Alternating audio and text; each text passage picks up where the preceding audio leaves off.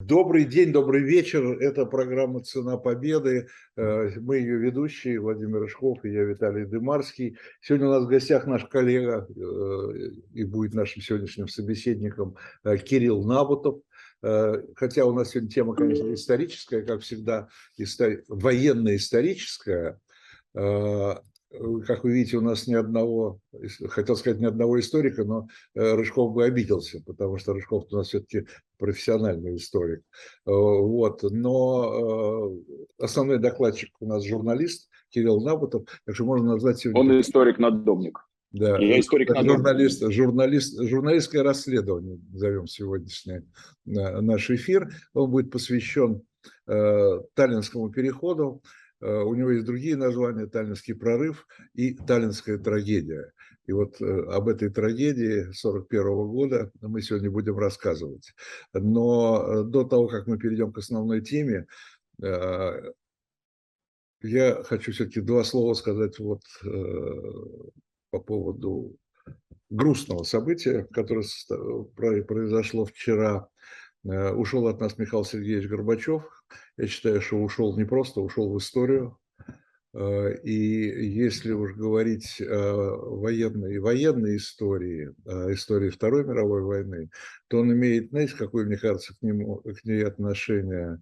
Э, он прекратил, он э, крест поставил на холодной войне, которая была следствием этой горячей войны, Второй мировой. И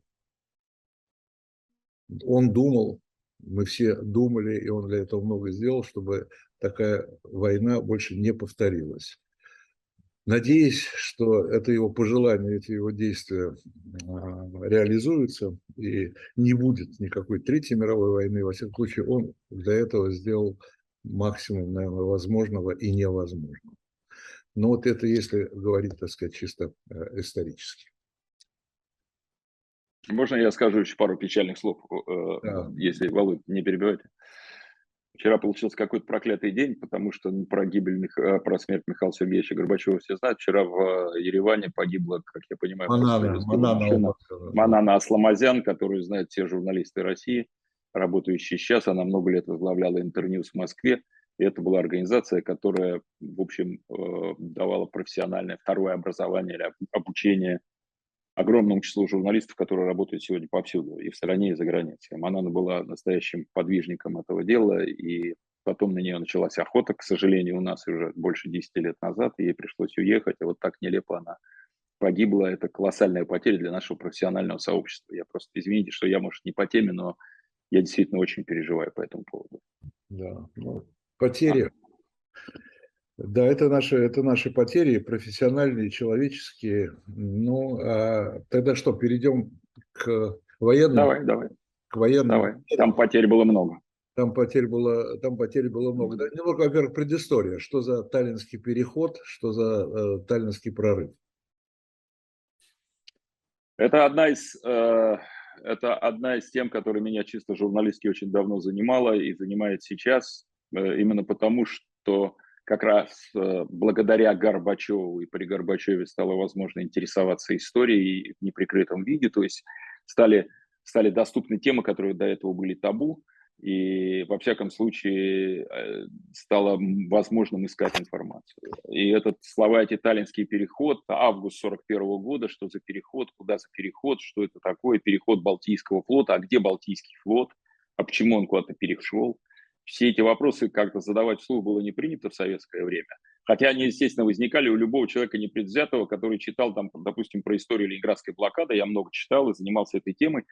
И э, смотрел и узнавал, что мощные корабли Балтийского флота, такие как крейсер Киров и линкор Марат, это бывшие э, Петропавловская да, революционные гигантские корабли, они всю блокаду простояли в Ленинграде или в Кронштадте всю блокаду огромные корабли стоят, стоят в базах. Почему? Флот. Война же идет, надо же громить фашистов, правильно, на море в том числе.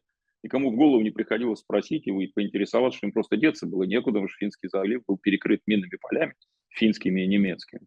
И роль Балтийского флота в Великой Отечественной войне после вот этого августа, она ну, почти нулевая, если не, если не считать героических, иногда абсолютно просто бесстрашных таких, э, бесшабашных парней, которые командовали маленькими подводными лодками, которые просачивались, которым повезло просачиваться через минные поля и уходить в Балтику и оперировать в Балтике, в Финском заливе. Самый знаменитый из них – это Александр Маринеско. Но это отдельная просто история. А, Маринеско удалось, удалось быть живым, остаться и спастись, и дожить э, до конца войны. Э, но многие не понимали, почему, например, свой последний поход, когда он потопил Гуслов, э, знаменитый немецкий транспорт, уходивший из Данцига, значит, почему Маринеско уходил из финского города Турку, а не, допустим, из Питера там, или из Сталина. А все потому же. Потому что он находился уже за линией минных полей, а финны уже вышли из войны в тот момент. Короче, э, с этим таллинским переходом было много тайн, и только постепенно они стали открываться. А в Финляндии и независимой Эстонии об этом уже говорили в полный рост. Э, Балтийский флот во главе с адмиралом Трибутцем базировался на Таллин. Таллин вообще одна из крупных советских военно-морских баз. Э, в Палдиске рядом с Таллином находились офицерские классы, на которые проходили все офицеры, делавшие карьеру во флоте. Таллин такая большая-большая база. И по советской военной концепции, Володя меня Рыжков поправит, ну, Виталик, ты тоже, если ошибаюсь, но по советской военной концепции в случае войны с Германией не предполагалось, что немцы дойдут до Таллина, а уж тем более дойдут так быстро, как они дошли. И так они да, дошли мы так... Об а? этом много рассказывали. У советских офицеров даже не было соответствующих карт. У них карты были там до, до Одера, до Эльбы, а карты ну, да. Европейской СССР им не раздавали, потому что это было бессмысленно. Речь шла только ага. о наступлении. Ну вот, да, ты, э, я не знаю, видно меня, да? Да, да, да. Ага. Ну вот, Володь, спасибо. Именно так. И поэтому там все, мягко говоря, тут э, обалдели в грубой форме, можно произнести, потому что ведь когда уходили последние, это было бегство, это никакой не был переход, это было чистое бегство, причем в условиях колоссального бардака начавшегося. Когда последние суда покидали Таллинский порт, немцы уже были в порту. Немцы уже были в порту и били прямой фактически наводкой по людям. Более того, поскольку бардак, дезорганизованность – это наша, к сожалению, традиционная черта, а там она наслоилась еще на панику, началась дикая неразбериха, были перепутаны командирами и капитанами судов, я говорю командирами и капитанами, что были командиры военных кораблей, и были капитаны огромного количества гражданских судов, буксиров, каких-то вспомогательных судов порта, причем из Эстонии из Латвии. Если мы посмотрим список погибших судов, мы видим названия там латвийские, Кришьянс Баронс или что-то еще в этом роде. Э, это были гражданские капитаны. Дикая растерянность, не знали, к какому, к какому причалу подойти, откуда кого снимать. Короче говоря, когда вошли, когда пришли немцы, и флот ушел, там на причалах осталось, по разным сведениям, там до 15 тысяч советских солдат, офицеров и большое количество гражданских лиц. Короче говоря, немцы неожиданно быстро пришли в Таллин. А... Но, извини, вот, Кирилл, извини, что значит неожиданно да. быстро пришли? Они же не прилетели с неба, да, они шли по земле. Они не прилетели с неба, нет, да, они, они, они шли по суше. Хочешь, да. не хочешь, но э, скорость передвижения войск по суше, она не, не, не, не сверхзвуковая. Да? Виталий, ну, я сам слышал на я сам слышал на в «Цене победы» много рассказов и историй про 41 год ну, и это... про то, каким неожиданным он оказался для всех, начиная с главного человека, который сидел в Кремле и вообще дар речи потерял в последние 10 дней. А, потому что он обосрался по полной программе от начала до конца. Просто другой такой же его обыграл, как хотел. И все миллионы, которые попали в плен и погибли в первый год, это все его жертвы. Это все жертвы, уничтож... это все жертвы э, уничтожения высшего командного состава армии. Потому что, если вы помните, из членов Высшего военного совета, там было, по-моему, 80 человек, чуть ли не 78 погибли, были уничтожены. Это насаждение дикого страха на всех этажах армии, да и общества тоже, когда люди боялись иметь свое мнение и что-то высказать, и боялись репрессий, потому что уничтожались все подряд слоями. И в частности, было известно, что Финский залив будет минирован это не трудно, там вполне достаточно было средств, имевших в распоряжении флотской разведки. Что финны на тот момент вынужденные союзники немцев и сами немцы, что они минируют Финский залив, понимая, что они блокируют тем самым Петербург, Ленинград. И э, есть информация, есть факты, что э, фактически опасаясь обвинений в трусости и паникерстве, командование Балтийского флота не предпринимало специальных операций по деблокаде Таллина и по разминированию Финского залива. Поэтому про Тралин был только один узкий коридор. То есть там помимо, флот... там помимо э, командования флотом Балтийским еще было так называемое северо-западное направление, которым командовал Климент, Климент Ефремович Ворошилов. Э, тоже который вот... был снят после этого, который был снят после тоже этого и заменен Жуковым. Да, но там его, их, его снимали, но тут же бросали на другое направление, да, где он в очередной раз продемонстрировал свои качества. Где да, он так. Да, да, да. Так, так вот, Ворошилов – это катастрофа, это главная, наверное, катастрофа вооруженных сил нашей страны э, в советский период. Потому что человек, во-первых, не бывший профессиональным военным, он все-таки был, так сказать, революционер, необразованный, а, никогда не имевший собственного мнения, подстилка для Сталина всегда, э, он оказывался в центре. Он же был там и президентом формальным Совка, и министром да. военным и так далее. Оказывался в центре принятия решений, до которых он никаким образом не дорос. Буденный там, конный маршал. Но хотя бы во всяком случае, был выдающийся, он был выдающийся героический командир и солдат еще Первой мировой, извини меня, вся грудь георгиевских крестов. А Ворошилов нет. Но так или иначе, если чтобы не отвлекаться просто, а, а, нужно было не только уводить флот, потому что иначе просто весь бы был захвачен, нужно было еще увозить золотой запас эстонского госбанка, который на тот момент стал советским госбанком, как известно. Нужно было увозить весь партийный актив. А, а как мы понимаем, наблюдая сегодня события, происходящие в Украине, всегда находится много коллаборантов, Э, в том числе было много коллаборантов у советских оккупационных э, властей, когда Советский Союз присоединил Эстонию и Латвию. Да? Э, коллаборантов было много, в том числе по идейным соображениям. Было много людей, тогда веривших в социалистическую коммунистическую идею, искренних коммунистов. Искренних коммунистов, которые, конечно, пошли на службу советской власти. И им тоже было нужно уходить. Было много людей, косвенно связанных с советской властью, даже, даже артисты, которые работали в уже советских эстонских театрах, я об этом чуть позже скажу, это мало кто знает. А, а, их всех нужно было уводить. Более того, определенные запасы продовольствия были на борту, которая тоже приехала в Питер, и потом его Жданову предлагали, и Жданов сказал, нет, в Ленинграде все в порядке с продовольствием. Хотя не было в порядке, он это знал, но, но нельзя было признаться Сталину, что в Ленинграде не хватает продовольствия. А тут началась блокада, и выяснилось то, что выяснилось, то, что мы знаем про блокаду. Поэтому было кого увозить, и была паника, и была драка за места, и были подтянуты там, десятки, да, уже на сотни счет э, гражданских судов маленьких и больших, которые были забиты под завязку людьми и прямо сидели в воде по максимуму. Я когда читал об этом и слушал финских и эстонских финских стариков, которые свидетели, и слушал моряков, старых моряков, это еще были 90-е годы, которые прошли через это. Я потом вспоминал катастрофу э, отхода или ухода Врангеля из Крыма в Стамбул, в Константинополь, когда суда тоже шли под обрез воды, набитые людьми, как всегда. да. Э, а, э, Кирилл, а можно, есть какое-то представление общее? Ну, я понимаю, что они разного, разного водоизмещения, разных размеров, эти все суда. Там были и военные, и гражданские. Общее количество, сколько этих судов было в Таллинском порту, которые решили прорываться в Кронштадт?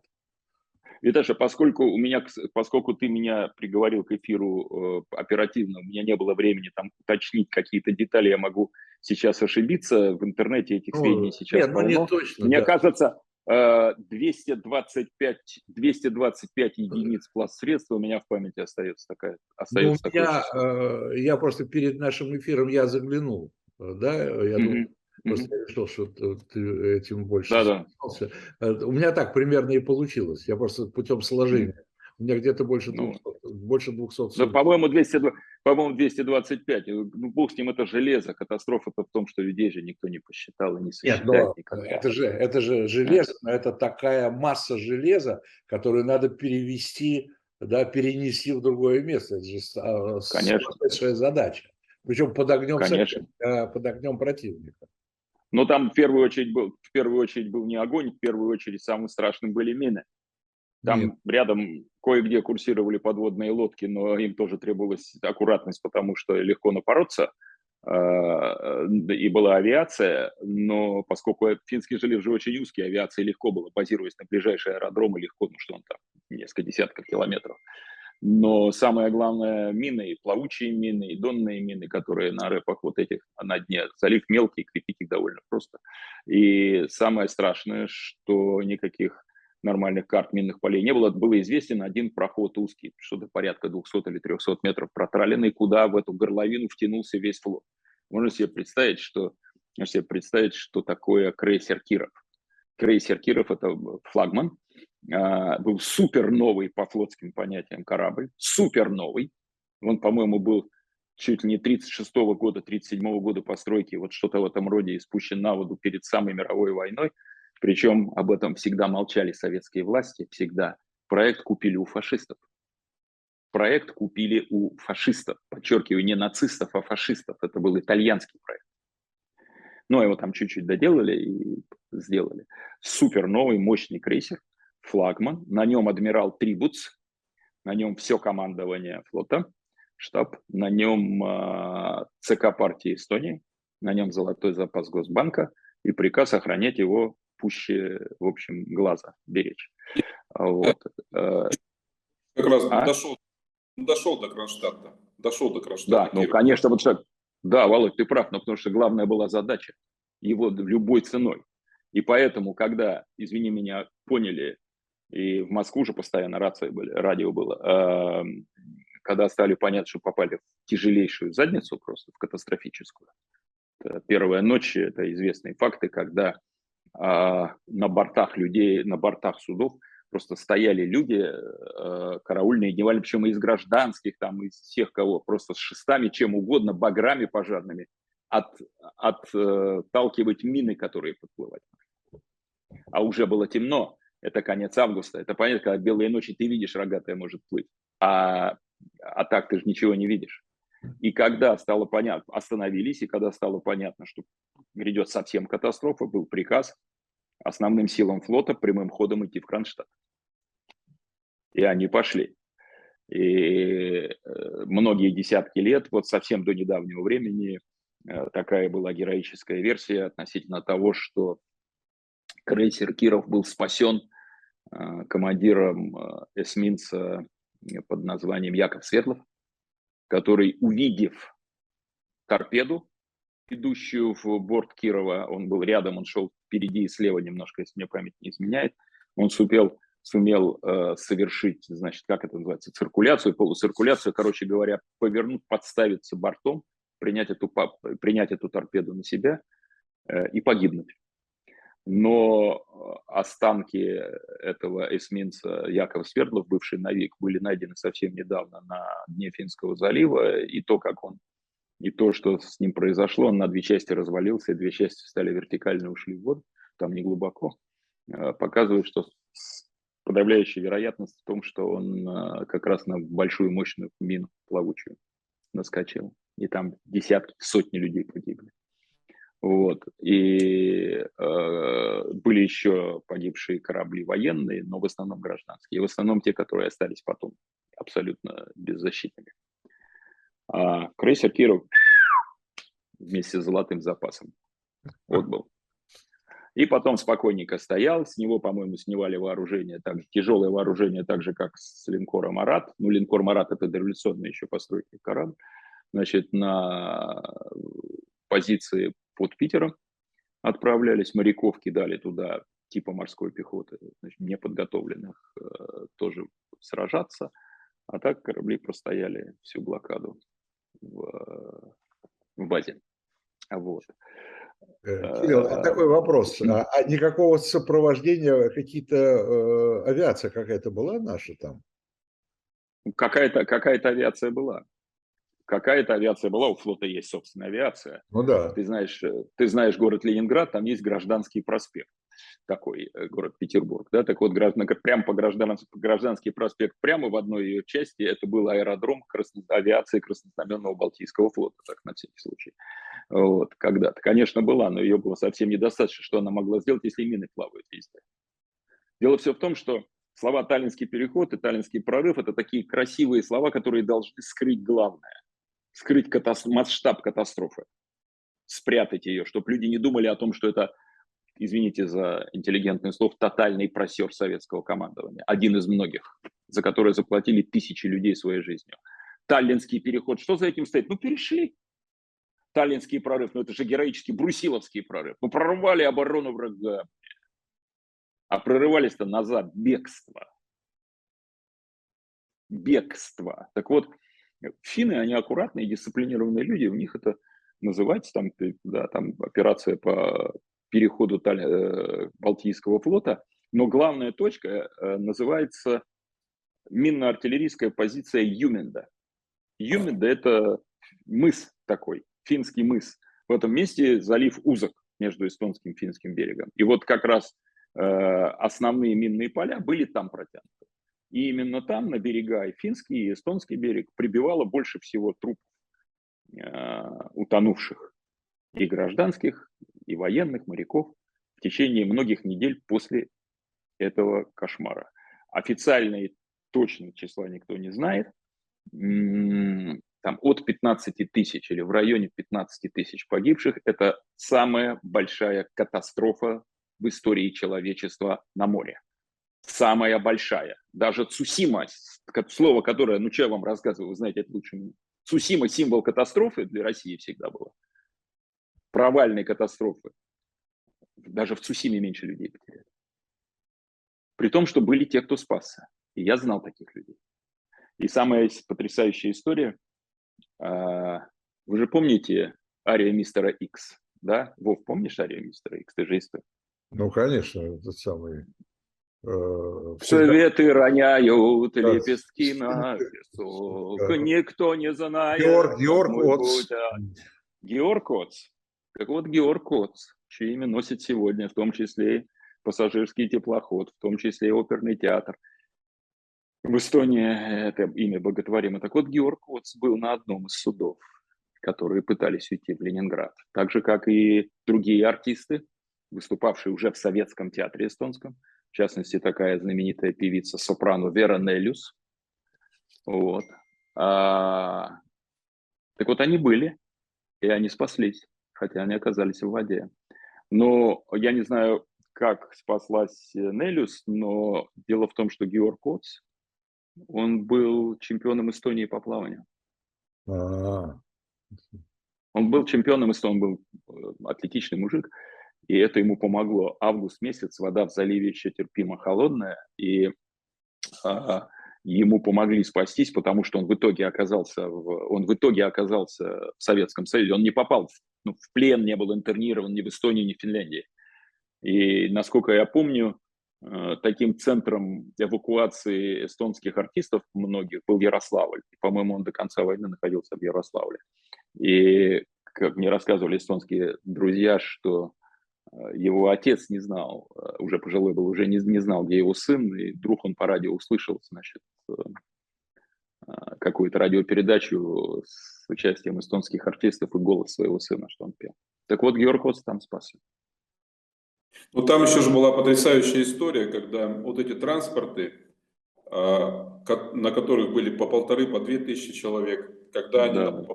мину или когда по ним бил Э, Юнкерс, бомбардировщик немецкий, они выбрасывались на отмели для того, чтобы постараться спасти людей, для того, чтобы не затонули в глубоких местах, они выбрасывались да. на и люди там брели, плыли, их там как-то да. снимали на берег. Да. Таким образом было спасено несколько тысяч человек.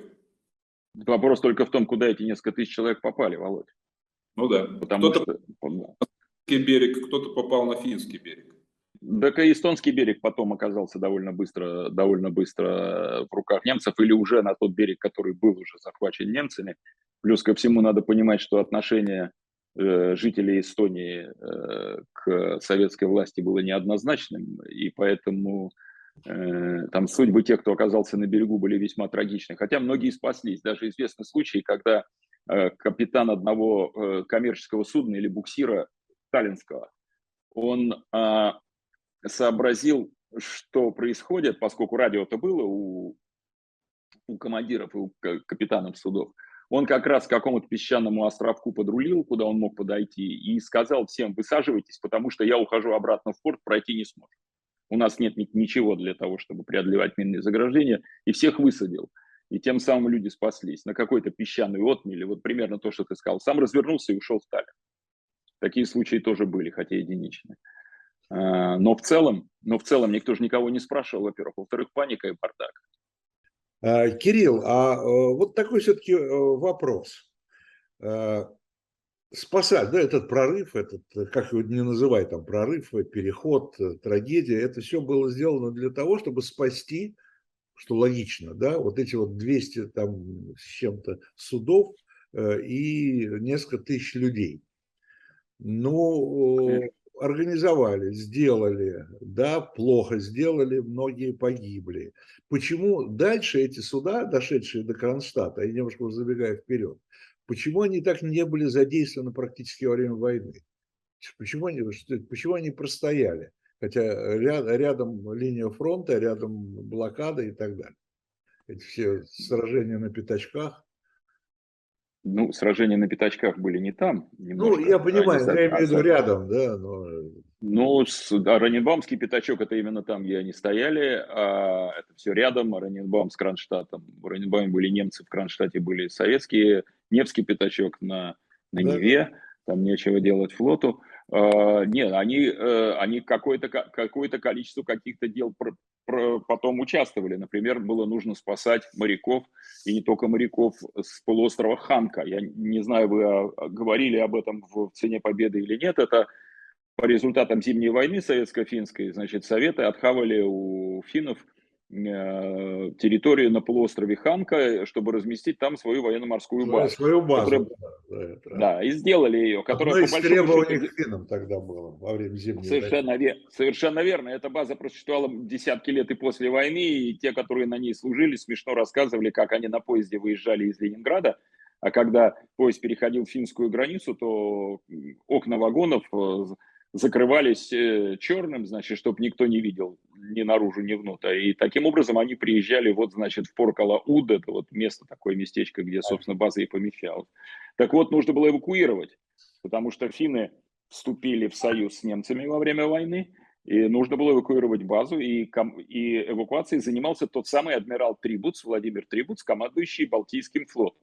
Я там э, Ханка произношу с придыханием, потому что, во-первых, на Ханка был мой отец. Когда его призвали в июле 41 года, он был отправлен на Ханка, потому что он был футболистом Динамо Ленинградского, а Динамо это НКВД. И они получали направление на службу, те, кого призвали, те, кто не в эвакуацию не свалил, получали в места, где войска НКВД. И у него морпогранохрана на бескозырке было написано. Это как раз он попал на Ханка, и оттуда их спасали. Вот этим занимался Трибуц и корабли Балтийского флота. В том числе. А большим некуда было деваться, не пройти, ну что, обратно на мины, тем более, что преимущество немцев на море было колоссальным. Я, я не хочу лезть не в свое дело, у вас есть там специалисты по истории, один из них Владимир Рыжков, который профессиональный историк, в отличие от меня, надомника. Но если покопаться в истории Великой Отечественной войны, то роль флотов советских в организации наших и обеспечении наших побед Было. весьма невелика. Было. Весьма невелика, потому что Северная только-только создавался, это была Северная флотилия, и в основном они участвовали в сопровождении транспортов, конвоев. Черноморский флот после ухода, после э, потери там Севастополя. Там своих трагедий много. Там своих трагедий да. много. Так что вот, только подлодки. Поэтому Балтийские, а большие корабли стоят. Трибут сам по себе фигура чрезвычайно любопытная.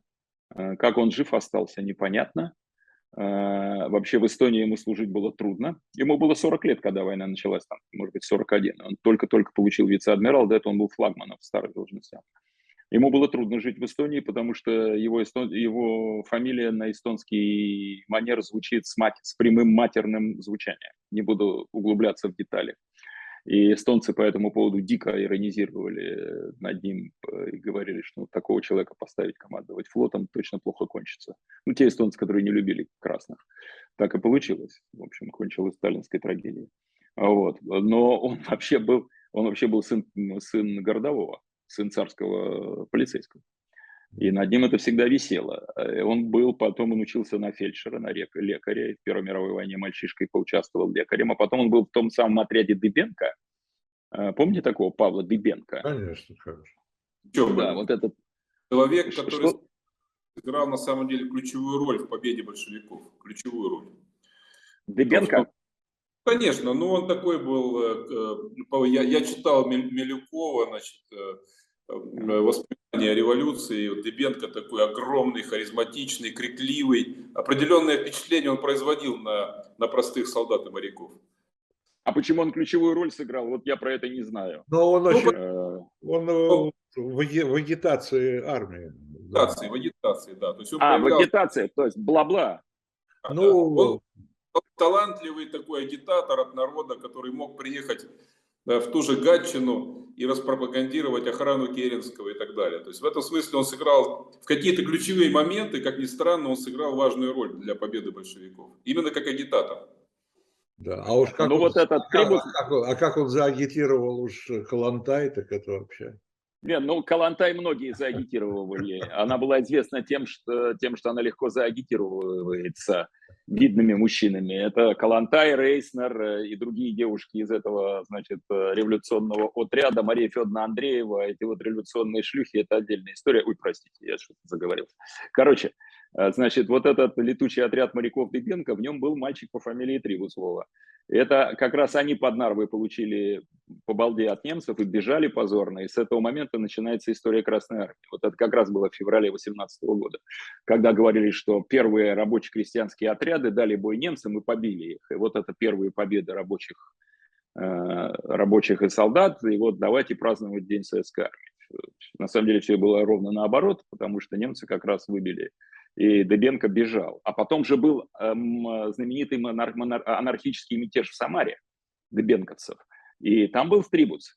И у него в биографии эти все время находились такие темные пятна, которых он, о которых он беспокоился. И периодически на него стучали, писали доносы. Это известно, потом уже после перестройки стало, в общем, в открытом доступе. И тем не менее его карьера, в общем, развивалась достаточно успешно. И я представляю, каково было чувство, когда он был на крейсере, на Кирове, который шел, и он увидел, как гибнет, э, рядом гибнет эсминец Свердлов, потому что когда-то Трибус был командиром этого эсминца. То есть он все знал. На глазах у него этот корабль погиб. Вот. Так что так что вот. А немцы, то есть, а немцы э, при этом переходе, э, они довольствовались только вот э, минами. Они не преследовали, не атаковали с воздуха. С воздуха они атаковали. И вот Володя совершенно правильно сказал, что там истребители и штурмовики немецкие летали. В основном постановкой мин занимались финны, потому что это финская территория. Финны хорошо знают залив. Финны очень хорошие моряки. И э, они, в общем, сделали все, как все делают финны, они сделали все качественно в смысле установки мин. Э, и они, более того, они немцы, потом... заняв Таллин и всю эстонскую территорию, просто помахали рукой, как бы, да? Э. Я не знаю подробно, я не знаю подробности там, какое количество немецких подлодок было в море в этот момент. Там, но... стояли, там стояли береговые значит, артиллерийские батареи, Значит, они обстреливали. Они с берега обстреливали. Нет, были Совершенно огромные, верно.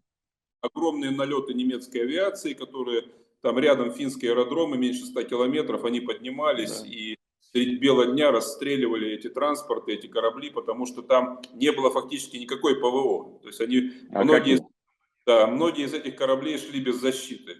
Вот. Конечно, а, авиа... а какая ПВО? Какая ПВО? Ну, воен, на военных кораблях была, на Кирове была, а на гражданских и на транспортах. Поэтому Только они стрелковое брали транспорта, их там было около 20 штук, на каждом из которых было по полторы, по две тысячи людей народу гражданских, и они их расстреливали и топили. И капитаны этих транспортов, кто успевал, они как раз выбрасывались на отмели, чтобы спасти экипаж и спасти гражданское население, которое там было. То есть это был расстрел беззащитных транспортов э, немецкой авиации штурмовой. Но это вечная тема Великой Отечественной войны, что можно, что можно было расстреливать, э, что нельзя. Так же, как э, Маринеско обвиняли, и обвиняют до сих пор некоторые, есть разные точки зрения, что он потопил транспорт Гуслов, на котором был большой, на котором был большой красный крест нарисован. Дескать, это гражданское судно, которое ведет больных и раненых. А с другой стороны, оказалось, что там были экипажи подлодок, которые из Данцевского центра эвакуировались тренировочного. Это такая тема, которая будет вечной. Можно ли было расстреливать или нельзя. Другое, что люди были беззащитны, они гибли э, просто, просто гибли. Это ужасно. И когда, понимаешь, что меня сейчас больше всего гнетет, это то, как я вижу, что из этого дела делают праздник. В прошлом году я был в Кронштадте, я специально поехал, как раз была 80-я годовщина на площади Соборной перед реставрированным Кронштадтским собором, который выглядит очень красиво, празднично, такой огромный, он гигантский, он же, так сказать, а, восходит своими корнями к Святой Софии в Стамбуле, он такой могучий, все чистенько вокруг, значит, там мемориальные доски, и там был парад, значит, в том числе ребята, дети из юной, юнармии в этих своих красных беретиках – парад задерживался, потому что задерживались какие-то хреновые депутатики, которым нужно было выступать. Дети парились на жаре, девочкам стало плохо, пока они ждали этих депутатиков. Наконец началось там мероприятие, торжественные речи, чтение стихов, и все в таком героическом, героическом ключе. Ни разу не, ни, ни разу не прозвучало слово «катастрофа». Ни разу не прозвучало слово «как», слово о том, как это могло произойти, почему это произошло почему такое количество жертв. То есть вот такое, потом возложили цветы к мемориальной доске, но вот такое вот такая радость, такой давайте маршируем. Потом я специально отозвал молодых пару людей, говорю, спросить, что вы поняли, что это было. Но это были бои, на море мы победили, сказали. Вот и все. Бои на море. Погибшим, погибшими считаются примерно 15 тысяч, да? Ну да, вот 15 тысяч плюс. Ну вот здесь вот интересная цифра, что, значит, спаслось примерно там где-то 18 тысяч, грубо. Ну да, по-моему, 60 процентов, 60 да, из этих, но из этих 18, достигли. Да, но из этих 18 тысяч, которые спаслись, только, да. только 4,5 тысячи на кораблях прибыли в Кронштадт. Угу. Остальные это спасенные э, люди с, с других кораблей, которые значит, э, тонули, вынимали из воды, да. отмели да. и так далее, и так далее. Да? Да, да, да. Ну вот я же тебе сказал, вот Георг, Георг Кот спасся, например. Я точно не знаю, куда он приплыл и как, и кто его когда стал из воды, или он на берег вырос. Так или иначе он спасся и попал в итоге в Советский Союз. Да. Ну, что, а 15 тысяч это мало, что ли? Это очень мало. На дне морском оказались. Это ужасно. Это ужасно и примерно треть э, всех транспорта, всех кораблей э, значит, погибло. Ну, Из да. тех, которые ну, вышли. Ты вспомни, мы про конвои северные знаем больше, чем про Таллинский переход, ну благодаря да. Пикулю и всем остальным. Да. Но там же тоже транспорты оказывались э, беззащитными перед действием немецких лодок и, и самолетов. Ну что там, ну там могли стоять какие-нибудь спаренные пулеметы, там всех не защитишь. Поэтому гражданские здесь, конечно, погибли. Советское руководство не расценило это как катастрофу, да, то есть э, командующий флотом не был отстранен, никого за это Он не, не был. Нет, да. Трибуц, не был, Трибуц не был отстранен, потому что сразу после этого, вот я говорю, сразу после этого, в октябре, они как раз занимались эвакуацией базы Ханка, по-моему, в октябре, ну, до льда, естественно, еще. Э, и там тоже были, там тоже были разные трагедии, когда одно судно выбросилось на, на, на финский, на эстонский берег, и в итоге все оказались в плену, кто на нем был. Э, но это отдельная просто история. Трибус командовал. Трибус командовал, и, по-моему, он оставался в должности комфлота э, до конца 40-х годов, может, там 47-го, что-то в этом роде. И ну, в его обязанности входило все, что касается деятельности флота. Флот-то все равно был, он существовал, и в частности, вот, артиллерийские все обстрелы вражеских позиций и охрана неба там зенитная, поскольку ПВО есть ПВО, и корабли тоже были частью, поскольку Кронштадт было нужно защищать. База все-таки военно-морская. Трибус командовал флотом, да. Он умер в 70-е годы, по-моему, и похоронен под очень красивым Кузнецов, камнем. Кузнецов, Кузнецов, нарком военно-морского флота, он докладывал Сталину об этой трагедии. Mm-hmm. Ну, там каждый свои цифры называл, разумеется. Он, значит, сказал, но он тоже, он назвал довольно такие страшненькие цифры. Он Сталину, значит, сказал, что из 20 тысяч эвакуированных, там было больше, ну, там был перегруз, как мы говорим, знаем.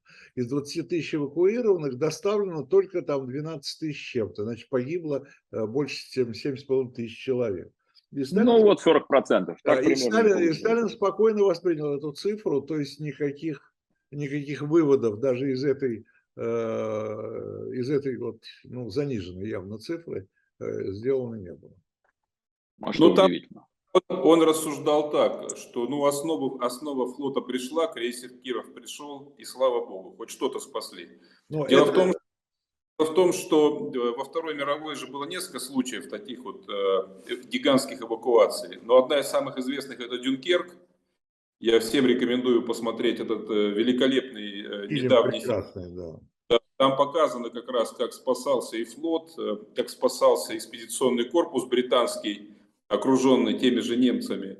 И там, кстати, показана огромная роль авиации, когда авиация защищала отход войск, отход флота, и британские летчики героически сражались, делали воздушные сражения над Ла-Маншем с немецкими боевыми летчиками, и во многом они прикрыли отход и флота, и э, войск. И тех, кто остав... и тех, кто оставался в Дюнкерке живым еще, потому что потери да. были чудовищные как Черчилль принял решение э, разрешить гражданским лицам на английском берегу э, вытаскивать на своих корабликах, лодочках, на рыбацких баркасах.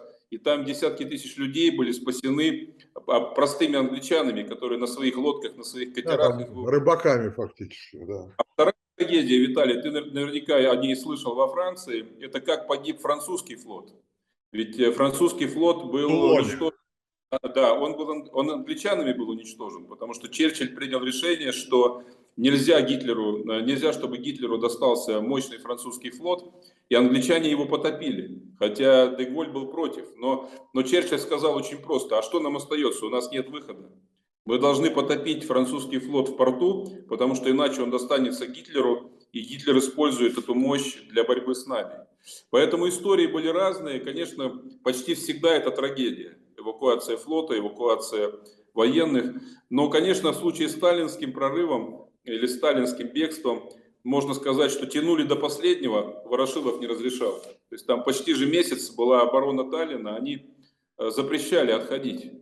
И поэтому, видимо, в такой панической спешке все это было организовано. И финны, немцы успели подготовить минные поля, успели подготовить береговую артиллерию, успели подготовить авиацию – а флот бежал э, без особой подготовки, поэтому такие огромные потери. А возвращаясь, Вопросы. возвращаясь к вопросу. Кирилл, сейчас вот я э, хочу, чтобы ты тоже это прокомментировал. Возвращаясь к реакции Сталина да, на, на потери, а, ну, мы уже знаем более позднюю историю блокады, э, когда он посылал указания там, да, в Ленинград местному военному и партийному руководству, Э, указания были всегда одни и те же. Э, главное – спасать армию. Да? Главное, гражданское население вообще не, не принималось в расчет. Ну, а что тут комментировать -то? Так и армию так спасали. Нет, я просто, я знаю, ты занимался много блокадой. И, там, да, и... ну так, а, конечно, ну и снабжение было другое, лучше, естественно, потому что у гражданских, особенно если они не имели каких-то спецпайков, там, извини меня, у иждивенцев 125 грамм было в конце 41 года, в начале 42 а, естественно, армия в первую очередь, но просто жизнь человеческая, к сожалению, дело не только в Сталине.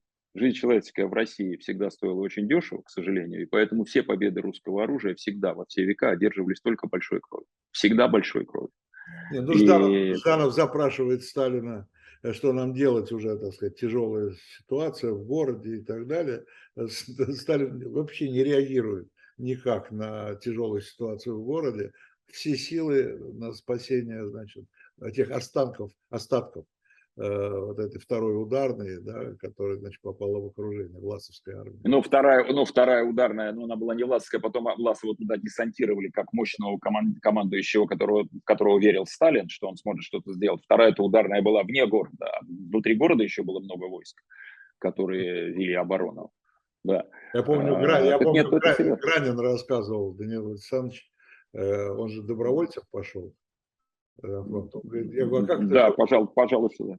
Как это все происходило? Он говорит, сел на трамвай и поехал, типа на фронт. Да, да, да. Да, да. Говорю, это, а, это так. Он говорит, а оружия не было. Он говорит, а оружие, значит, мы получали так. Нам навстречу шли красноармейцы э, да. после разгрома и отдавали да. свои, и отдавали свое. Да. Хотя красноармейцы да, я... ружье. Это так. Я, я знал я знал Гранина э, и помню, как мы с моим другом, э, который тоже очень хорошо знал, мы соседи просто с Гранином на даче. Э, думали, что мой лейтенант, его последнее такое значимое произведение написано чис- чисто автобиографически. Потом он сказал, да нет, ну что ж вы думаете, что я буду все только из своей биографии писать. Вот. Но, но это действительно так, и даже есть такие неподтвержденные данные. Это надо спрашивать Никиту Ломагина, как главного историка блокады. Конечно, не меня. Но есть такие данные, что к вопросу о трамваях, что это вот проспект Стачек – а, метро Автово, где вот тут, э, значит, что как, какая-то передовая группа мотоциклистов какого-то немецкого, из какой-то немецкой части, они выскочили вперед и въехали на, мотоци... да, да. въехали на мотоцикле почти к трамвайному кольцу, а там в этот момент как бы выше остановился трамвай, люди выходили, но они развернулись и уехали. Есть такая байка, я ее не проверял, но она упорно в Питере циркулирует до сих пор, потому что все было вот так. Ну и на самом деле фронт это уже другая просто тема. Фронт не был абсолютно, за, абсолютно за, за, закрыт вот так вот, просто запаян, что не было никаких дырок. Такого не бывает. Я помню знаменитая пропагандистская акция, значит, когда партизаны Новгородчины или Псковщины, партизаны отправляют в помощь голодающему блокадному Ленинграду хлебный обоз. И, значит, фотографии, э, как, значит, огромная вереница лошадей, и этих самых телег э, или саней, точнее, зимой, заваленная кулями с мукой или с зерном, вот она тянется по лесу, это партизаны отправляют обоз э, в блокированный Ленинград. Если он блокирован, как целый обоз, это такая мишень заметная пройдет, значит, что-то было возможно. Так же, как и продукция заводов уходила на большую землю. Но это другая история. Что касается флота... Возвращаясь, то... возвращаясь к Таллину, а, а э, какая-то память, ну, в том же в Петербурге, не знаю, в Кронштадте, э, есть, я не знаю, памятник, э, стелла, что что-то. Я тебе, вот я тебе рассказываю, я, я тебе рассказываю, я ждал, что увидеть что-то специальное, что появится к 80-летию э, Таллинской катастрофы. Э, там висят мемориальные доски на стене парка Патриот, это центр Кронштадта. Вот, значит, такой мемориальной доске было возложение цветов. Есть ли какие-то стелы и памятники в Советском Союзе, в быв... или бывшем Советском Союзе, в Эстонии в частности, я просто сейчас не скажу. В Финляндии точно есть. Я прошу прощения, но э, финские жители прибрежные собирали не только вещи, которые прибивало волной, они собирали тела и хоронили их. И есть э, масса свидетельств, что вот здесь вот похоронены жертвы Таллинской катастрофы. И, по-моему, на мысе Юминда есть соответствующий знак. Просто я не, я не хочу врать, сказать точно где, но есть. Это да. Именно, Понимаешь, есть, дело? именно на этом мысу именно стоит камень с доской, где говорится об этих событиях. Есть. Ну, но к вопросу о том, что, Виталий, ты заговорил, что вот Ворошилов там долго приказывали. Финская война, которую развязал Сталин, бросила финнов в конкретной обстановке в объятия Гитлера. Они были союзниками Британии и Соединенных Штатов. Они были, когда началась наша Северная, война в 1939 году, Финляндия была э, в дружеских отношениях с Англией, а не с Гитлера. Союзником Гитлера был Сталин на тот момент конце 1939 года. Ну, чем я вам рассказываю, это лучше меня знаете. И поэтому для финнов это была вынужденная политическая игра. В чем-то она перекликается даже с тем, что происходит сегодня, когда финны вступают в НАТО самыми последними. Уж они держались до последнего своего нейтралитета, понимая, что рядом Россия большая, никуда не денется, с ней выгодно как-то сосуществовать. А теперь они в НАТО. И сегодня объявили, что они поезда Аллегра уничтожают. Все, они их списывают. Да, да, да, списывают. Все. А это проект Путина. Это очень Путину нравилась идея сделать простым сообщение, чтобы туристы ездили туда-сюда, экономика развивалась. Все, они списаны просто в ноль, там десятки миллионов ущерба. Так вот тогда наша дальновидная политика великого вождя народов Усатов, дальновидная, привела к тому, что Финский залив был перекрыт финскими минами. Финскими, в первую очередь. С берега рядом, хлоп. Да и, в общем, Маннергейм никогда не был таким русофобом, как бы сейчас сказали, он всегда... Маннергейм, Маннергейм был германофоб, бывший, дикий, бывший, он бывший, ненавидел. бывший царский офицер, бывший царский генерал. Генерал-лейтенант. Генерал-лейтенант. Он был, он ненавидел, он ненавидел немцев, просто физически, это же известный факт, и потом могу рассказать, я с Маннергеймом много занимался и знаю его потомков, родственников. А, Гитлер же его навещал, Да. когда Маннергейм был 75 в 42 День году. рождения, день Гитлер- рождения, юбилей. На 75 лет Гитлер прилетел. Он ждал, что Маннергейм его встретит. Хер ему. Маннергейм, Рю- Рюти встречал. Он, Маннергейм сказал, фельдмаршал Ефрейтора не встречает. И потом их переговоры были в Маннергеймовском вагоне, и Маннергейм все время курил сигару, не вынимая, зная, что Гитлер не переносит дыма физически. Они беседовали, а Маннергейм все время с толстой сигарой разговаривал. И более того, это к вопросу о свободе слова, пацаны, но это отдельная история. О том, какая бывает свобода слова. Идет война. Цензура, секретность. Финские, финское радио поставило микрофон, и они записали разговор Маннергейма с Гитлером. Это единственный разговор, где вживую звучат голоса Маннергейма и Гитлера. Потрясающе. Понимаете? Он курил, он курил сигару специально, чтобы сделать Гитлеру неприятное. А когда финны вышли из войны с Советским Союзом в 1944 году, что началось? У нас об этом не рассказывают. У нас проклинают финнов, что они такие кривые, косые, плохие, безобразные, жестокие и прочие вещи. Финны предписали немцам немедленно покинуть территорию. Там до хрена было немецких войск. Они сказали, Более- вы вышли из войны. Более Да. того, нам рассказывали, были даже боевые столкновения между финнами и немцами на севере Финляндии. Потому что финны, Володя, финны Позволь, я их- тебя перебью. Да-да-да. Я тебя перебью, просто это не столкновение, это называется Лапландская война. В истории. Финляндии это не боестолкновение, это Лапландская война. Потому когда что они финны сказали, мы... в руках выдворяли немцев с своей территории. Да. Более того, это была очень жестокая и очень кровавая война, потому что немцы уходить не хотели, они были не готовы, им нужно было много чего увозить. Они упирались. И тогда немцы, финны начали боевые действия, а немцы в ответ начали уничтожать все, где они проходили, оставляя выжженную землю. Сжигали хутора, сжигали там хлеб, все, что можно было уничтожить. И это вызвало дикую ненависть финнов. Дикую ненависть финнов к немцам. Это Лапландская война 44-45 год. Да, но это просто мы заболтаемся далеко. Ну да. Ну что, мы уже доболтали до э, фактически финиша нашей программы. Да, может, еще на один вопрос, Володь, если... Ну, нет, я, я просто хочу подытожить, что мы в наших программах «Цена победы» мы всегда стараемся рассказывать какие-то а, малоизвестные истории Второй мировой войны или которые намеренно замалчиваются. Много мы чего такого рассказывали. И мне кажется, что а, сегодня мы рассказали очень важную историю, потому что это, безусловно, подвиг, подвиг тех людей, которые шли через минные поля, подвиг тех людей, которые подвергались э, э, постоянным авианалетам. Э, Тысячи людей погибли, кого-то выбрасывали на песчаные отмели, кто-то вплавь спасался и так далее. Это действительно подвиг. С другой стороны, в этой истории, как в капле воды, вся наша война.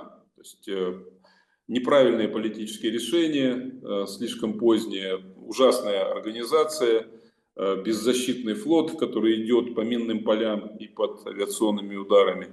Поэтому спасибо Кириллу. Мне кажется, мы рассказали еще одну важную историю, потому что целью нашей программы, Виталий, мы сто раз об этом говорили, рассказать о Второй мировой так, как было на самом деле. Да. Не так, не так Кирилл, да, Кирилл, пропаганда или идеологизированная версия истории. А мы стараемся рассказывать так, как это было на самом деле. да. А наши слушатели и зрители сами делают выводы. Да, Виталий? Да, э, Кирилл, наш коллега, Кирилл Набутов, много сделал, я знаю, программ, телевизионных программ по истории войны. Так что, Кирилл, милости просим, я думаю, что мы еще э, встретимся и в нашей программе тоже.